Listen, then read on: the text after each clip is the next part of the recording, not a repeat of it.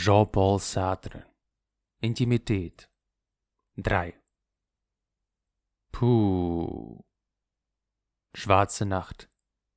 Es hörte sich an, als liefe jemand im Zimmer herum, ein Mann in Pantoffeln. Er setzte behutsam einen Fuß vor den anderen, ohne ein leises Knacken des Fußbodens vermeiden zu können. Er blieb stehen. Einen Moment war es still, dann plötzlich am anderen Ende des Zimmers nahm er wie ein Besessener sein zielloses Herumgehen wieder auf. Lulu fror. Die Decken waren viel zu dünn. Sie hatte laut Puh gesagt, und der Klang ihrer Stimme hatte ihr Angst gemacht. Puh.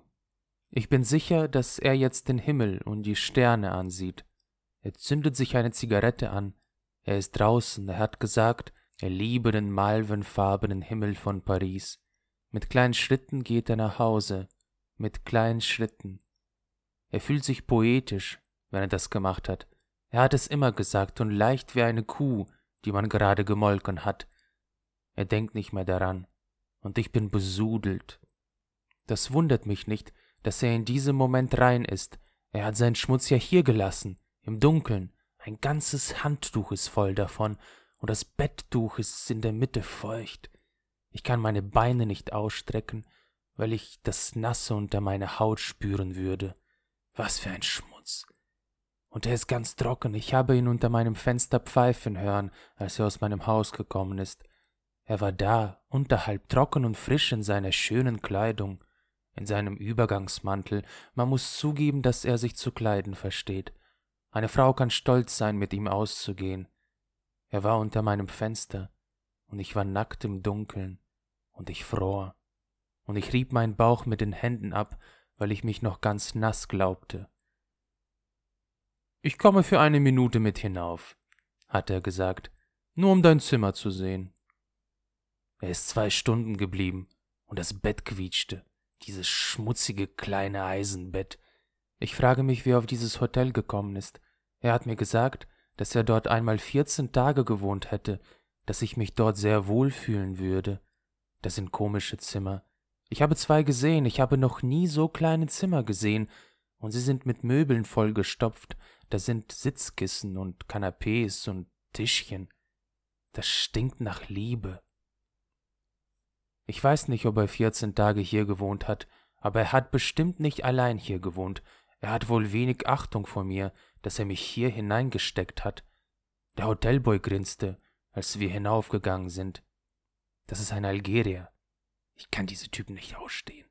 Ich habe Angst vor ihnen. Er hat mir auf die Beine geschaut. Danach ist er wieder ins Büro gegangen. Er hat bestimmt gedacht, jetzt geht's los, sie treiben's. Und er hat sich dreckige Sachen vorgestellt. Es ist offenbar fürchterlich, was die da unten mit den Frauen anstellen. Wenn ihnen eine in die Hände fällt, ist sie ihr Leben lang verkrüppelt. Und die ganze Zeit, während Pierre mich belästigte, dachte ich an diesen Algerier, der an das dachte, was ich machte, und der sich schlimmere Sauereien ausdachte, als sie waren. Da ist jemand im Zimmer. Lulu hielt den Atem an. Das Knacken hörte fast augenblicklich auf. Mir tut es zwischen den Beinen weh. Das juckt und brennt. Am liebsten würde ich weinen. Und so wird es in allen Nächten sein. Außer in den Nächten, weil wir im Zug sind. Lulu biss sich in die Lippe und schauderte, weil ihr einfiel, dass sie gestöhnt hatte. Das stimmt nicht, ich habe nicht gestöhnt, ich habe nur ein bisschen gekeucht, weil er so schwer ist. Wenn er auf mir liegt, nimmt er mir den Atem. Er hat gesagt, du stöhnst, du kommst. Ich finde es widerlich, wenn man dabei redet. Ich möchte, dass man sich vergisst.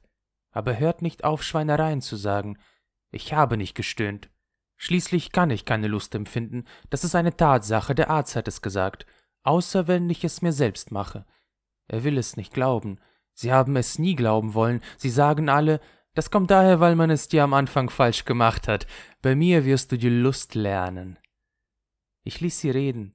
Ich wusste ja, was los war. Das ist medizinisch bedingt, aber das kränkte sie. Jemand kam die Treppe herauf. Jemand, der nach Hause kommt. Lieber Gott, er wird doch wohl nicht zurückkommen. Er kriegt es glatt fertig, wenn ihm wieder danach ist. Er ist es nicht. Es sind schwere Tritte. Oder aber Lulus Herz verkrampfte sich in ihrer Brust. Wenn es der Algerier wäre, er weiß, dass ich alleine bin, er kommt und hämmert an die Tür, ich kann nicht, ich kann das nicht ertragen, nein, es ist eine Etage tiefer. Das ist ein Typ, der nach Hause kommt. Er steckt den Schlüssel ins Schlüsselloch, das dauert. Er ist besoffen. Ich frage mich, wer in diesem Hotel wohnt. Es muss eine schöne Gesellschaft sein. Heute Nachmittag bin ich auf der Treppe einer Rothaarigen begegnet. Sie hatte die Augen einer Rauschgiftsüchtigen. Ich habe nicht gestöhnt. Aber natürlich hat er mich mit seinen Fummeleien schließlich erregt. Er kennt sich aus. Mir graut vor Typen, die sich auskennen. Ich würde lieber mit einem unschuldigen Jüngling schlafen.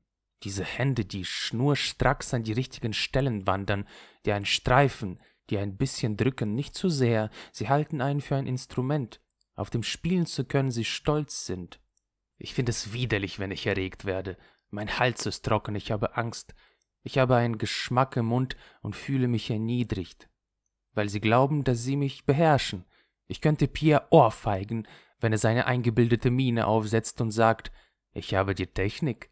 Mein Gott, zu behaupten, dass das Leben ist, dass man sich dafür anzieht und sich wäscht und sich schön macht und alle Romane drehen sich darum. Und man denkt die ganze Zeit daran und dann ist es so, man geht mit einem Typen in ein Zimmer, der einen halb tot drückt und einem auch noch den Bauch nass macht. Ich will schlafen, ach, wenn ich nur ein bisschen schlafen könnte. Morgen bin ich die ganze Nacht unterwegs, ich werde gerädert sein. Ich möchte trotzdem etwas frisch sein, um in Nizza herumspazieren zu können. Er soll so schön sein. Es gibt italienische Gässchen und bunte Wäsche, die in der Sonne trocknet. Ich werde meine Staffelei aufstellen und malen, und kleine Mädchen werden kommen und gucken, was ich mache. Sauerei.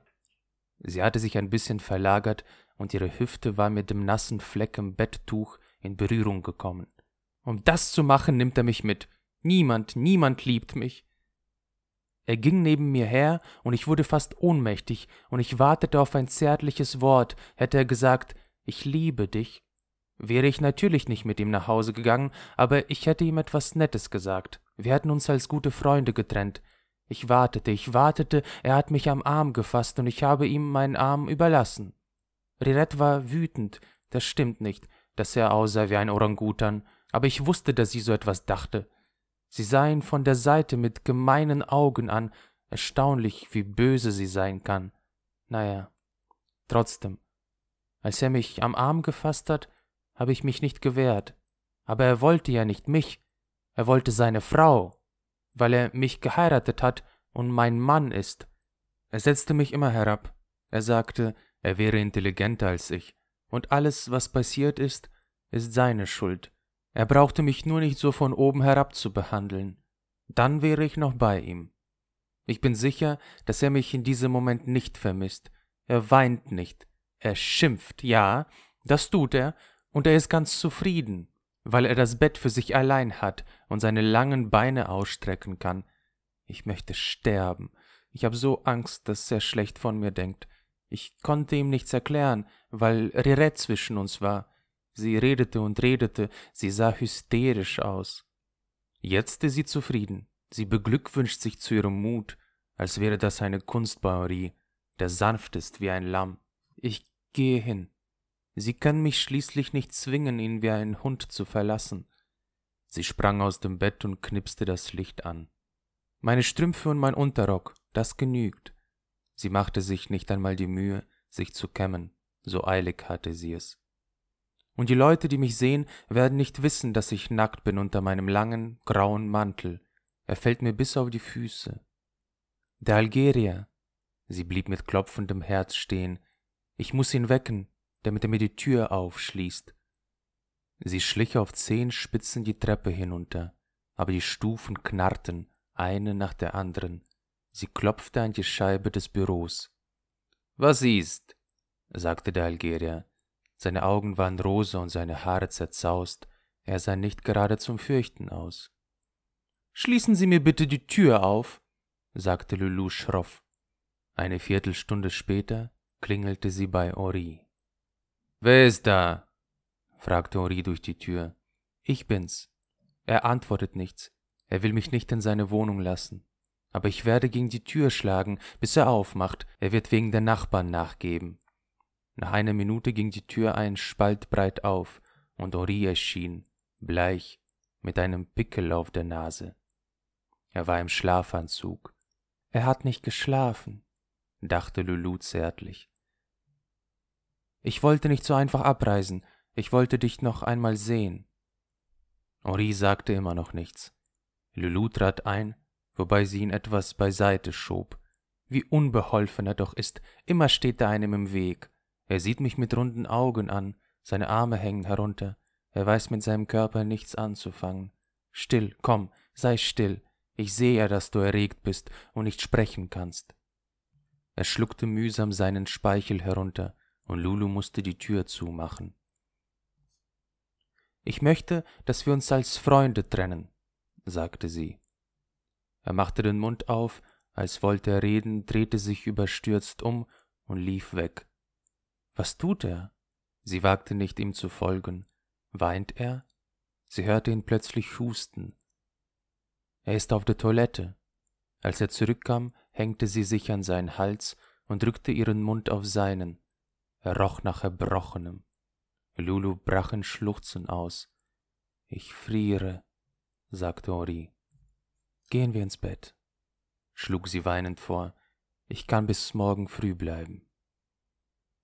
Sie legten sich ins Bett, und Lulu wurde von unermeßlichem Schluchzen geschüttelt, weil sie ihr Zimmer wieder sah und ihr schönes, sauberes Bett und den roten Schimmer in den Fensterscheiben. Sie dachte, Ori würde sie in die Arme nehmen, aber er tat nichts dergleichen. Er lag lang ausgestreckt da, als hätte man einen Stock ins Bett gelegt. Er ist genauso steif, wie wenn er mit einem Schweizer spricht. Sie nahm seinen Kopf zwischen beide Hände und sah ihn starr an. Du bist rein, du bist rein. Er fing an zu weinen. Ich bin so unglücklich, sagte er. Ich bin noch nie so unglücklich gewesen. Ich auch nicht, sagte Lulu.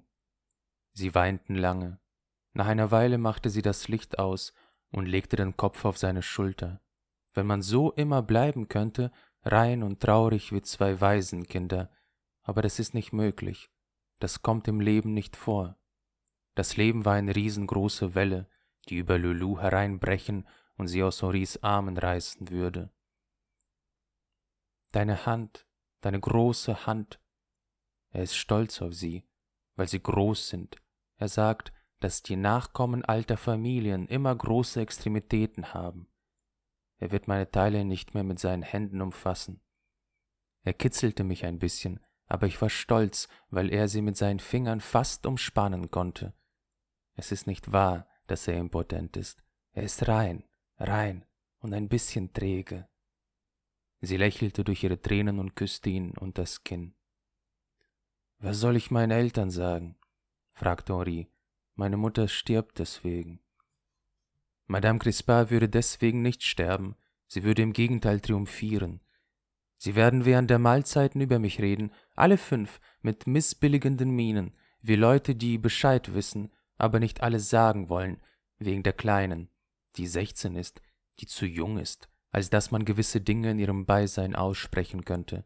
Sie wird sich innerlich kaputt lachen, weil sie alles wissen wird, sie weiß immer alles und kann mich nicht ausstehen. Dieser ganze Schmutz und der Schein ist gegen mich. Sag es ihnen nicht gleich sagte sie, sag, dass ich wegen meiner Gesundheit in Nizza bin. Sie werden mir nicht glauben. Sie bedeckte Henris Gesicht mit flüchtigen Küssen.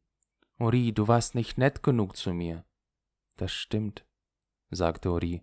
Ich war nicht nett genug, aber du auch nicht, sagte er, als er so darüber nachdachte. Du warst auch nicht nett genug. Ich auch nicht, hm? sagte Lulu. Wie unglücklich wir sind. Sie weinte so heftig, dass sie dachte, sie würde ersticken. Bald würde es Tag werden und sie würde gehen. Man tut nie, nie das, was man will. Man wird immer mitgerissen. Du hättest nicht so weggehen dürfen, sagte Ori. Lulu seufzte. Ich hatte dich lieb, Ori. Und jetzt liebst du mich nicht mehr? Es ist nicht mehr dasselbe. Mit wem gehst du weg? Mit Leuten, die du nicht kennst. Wieso kennst du Leute, die ich nicht kenne? sagte Uri wütend. Wo hast du sie kennengelernt? Lass das, Liebling. mein kleiner Jules Verne, du wirst doch jetzt nicht den Ehemann spielen. Du gehst mit einem Mann, sagte Ori weinend. Hör mal, Ori, nein, ich schwöre es dir, ich schwöre es dir beim Leben von Mama. Die Männer widern mich im Moment zu sehr an. Ich fahre mit einem Ehepaar, Freunden von Rirette, älteren Leuten. Ich will allein leben, sie werden Arbeit für mich finden. Ach, Ori, wenn du wüsstest, wie sehr ich das Bedürfnis habe, allein zu leben, wie mich das alles anwidert. Was? sagte Ori, was widert dich an? Alles. Sie küsste ihn. Nur du widerst mich nicht an, Liebling. Sie fuhr mit den Händen unter Henris Schlafanzug und streichelte ihn lange am ganzen Körper. Er fröstelte unter diesen eiskalten Händen, ließ sie aber gewähren und sagte nur, ich werde mir eine Krankheit holen. In ihm war bestimmt etwas zerbrochen. Um sieben Uhr stand Lulu mit verheulten Augen auf. Sie sagte voller Überdruss, ich muss dahin zurück. Wo dahin? Ich wohne im Hotel du Théâtre in der Rue van Damme, ein dreckiges Hotel. Bleib bei mir. Nein, Ori, bitte fang nicht wieder an. Ich habe dir gesagt, dass es ausgeschlossen ist. Die Flut reißt einen mit, so ist das Leben. Man kann weder urteilen noch verstehen. Man kann sich nur treiben lassen. Morgen bin ich in Nizza. Sie ging ins Badezimmer, um die Augen in lauwarmem Wasser zu baden. Vor Kälte zitternd zog sie ihren Mantel wieder an. Es ist wie ein unentrinnbares Schicksal. Hoffentlich kann ich heute nach dem Zug schlafen, sonst bin ich völlig fertig, wenn ich in Nizza ankomme. Ich hoffe, er hat erste Klasse genommen. Ich werde zum ersten Mal erste Klasse fahren. Immer ist alles so. Seit Jahren habe ich Lust, eine Reise in der ersten Klasse zu machen, und wenn es dann eintrifft, liegen die Dinge so, dass es mir fast keinen Spaß mehr macht. Sie wollte jetzt schnell weg, weil diese letzten Momente etwas Unerträgliches hatten. Was machst du mit diesen Galois? fragte sie. Galois hatte bei Henri ein Plakat bestellt. Henri hatte es gemacht, und jetzt wollte Galois es nicht mehr. Ich weiß nicht, sagte Henri.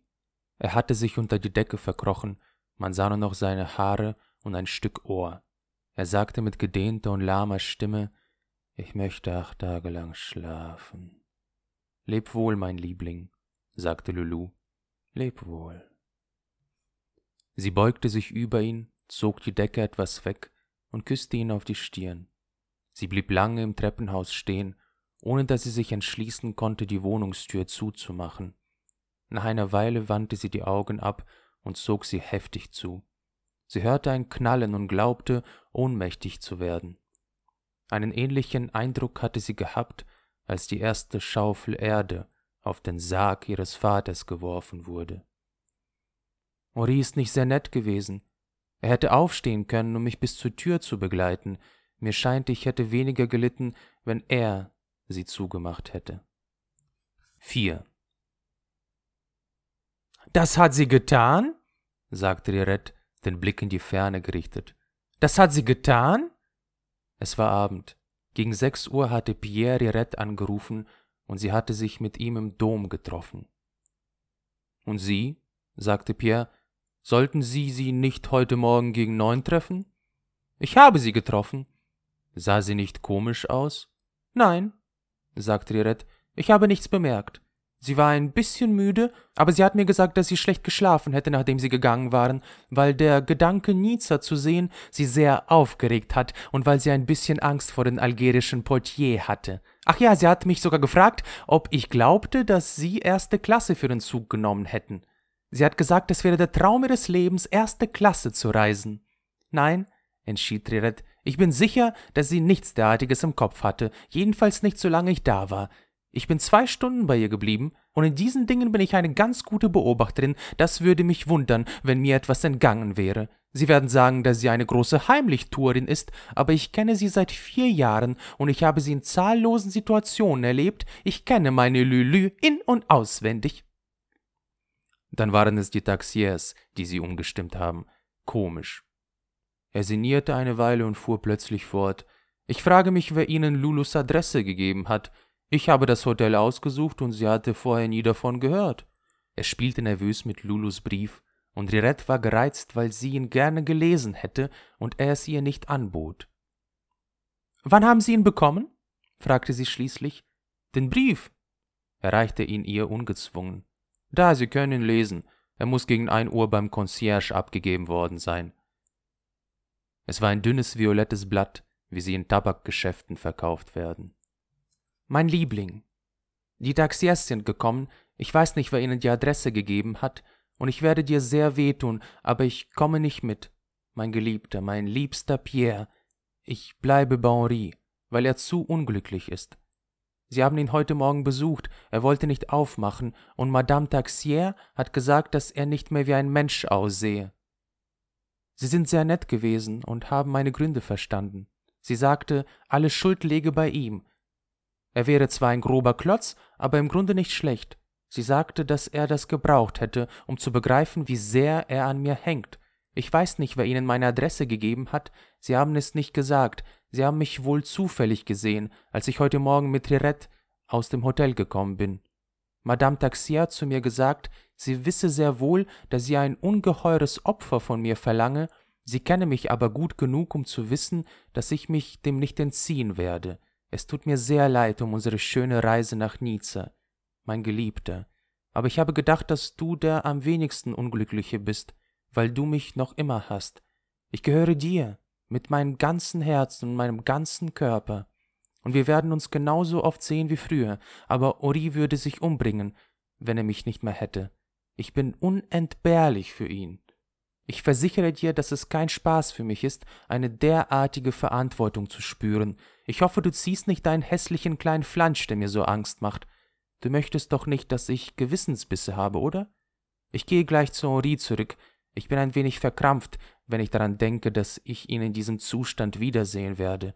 Ich werde den Mut haben, meine Bedingungen zu stellen. Zuerst will ich mehr Freiheit, weil ich dich liebe, und ich will, dass er Robert in Ruhe lässt und nie mehr schlecht von Mama redet.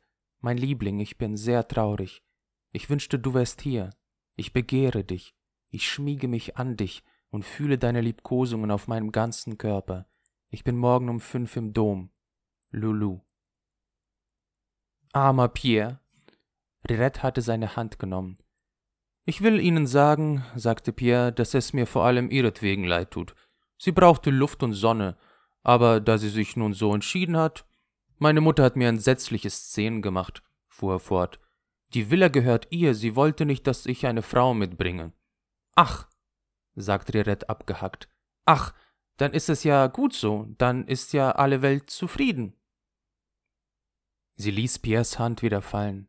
Sie fühlte sich, ohne zu wissen warum, von bitterer Reue überwältigt.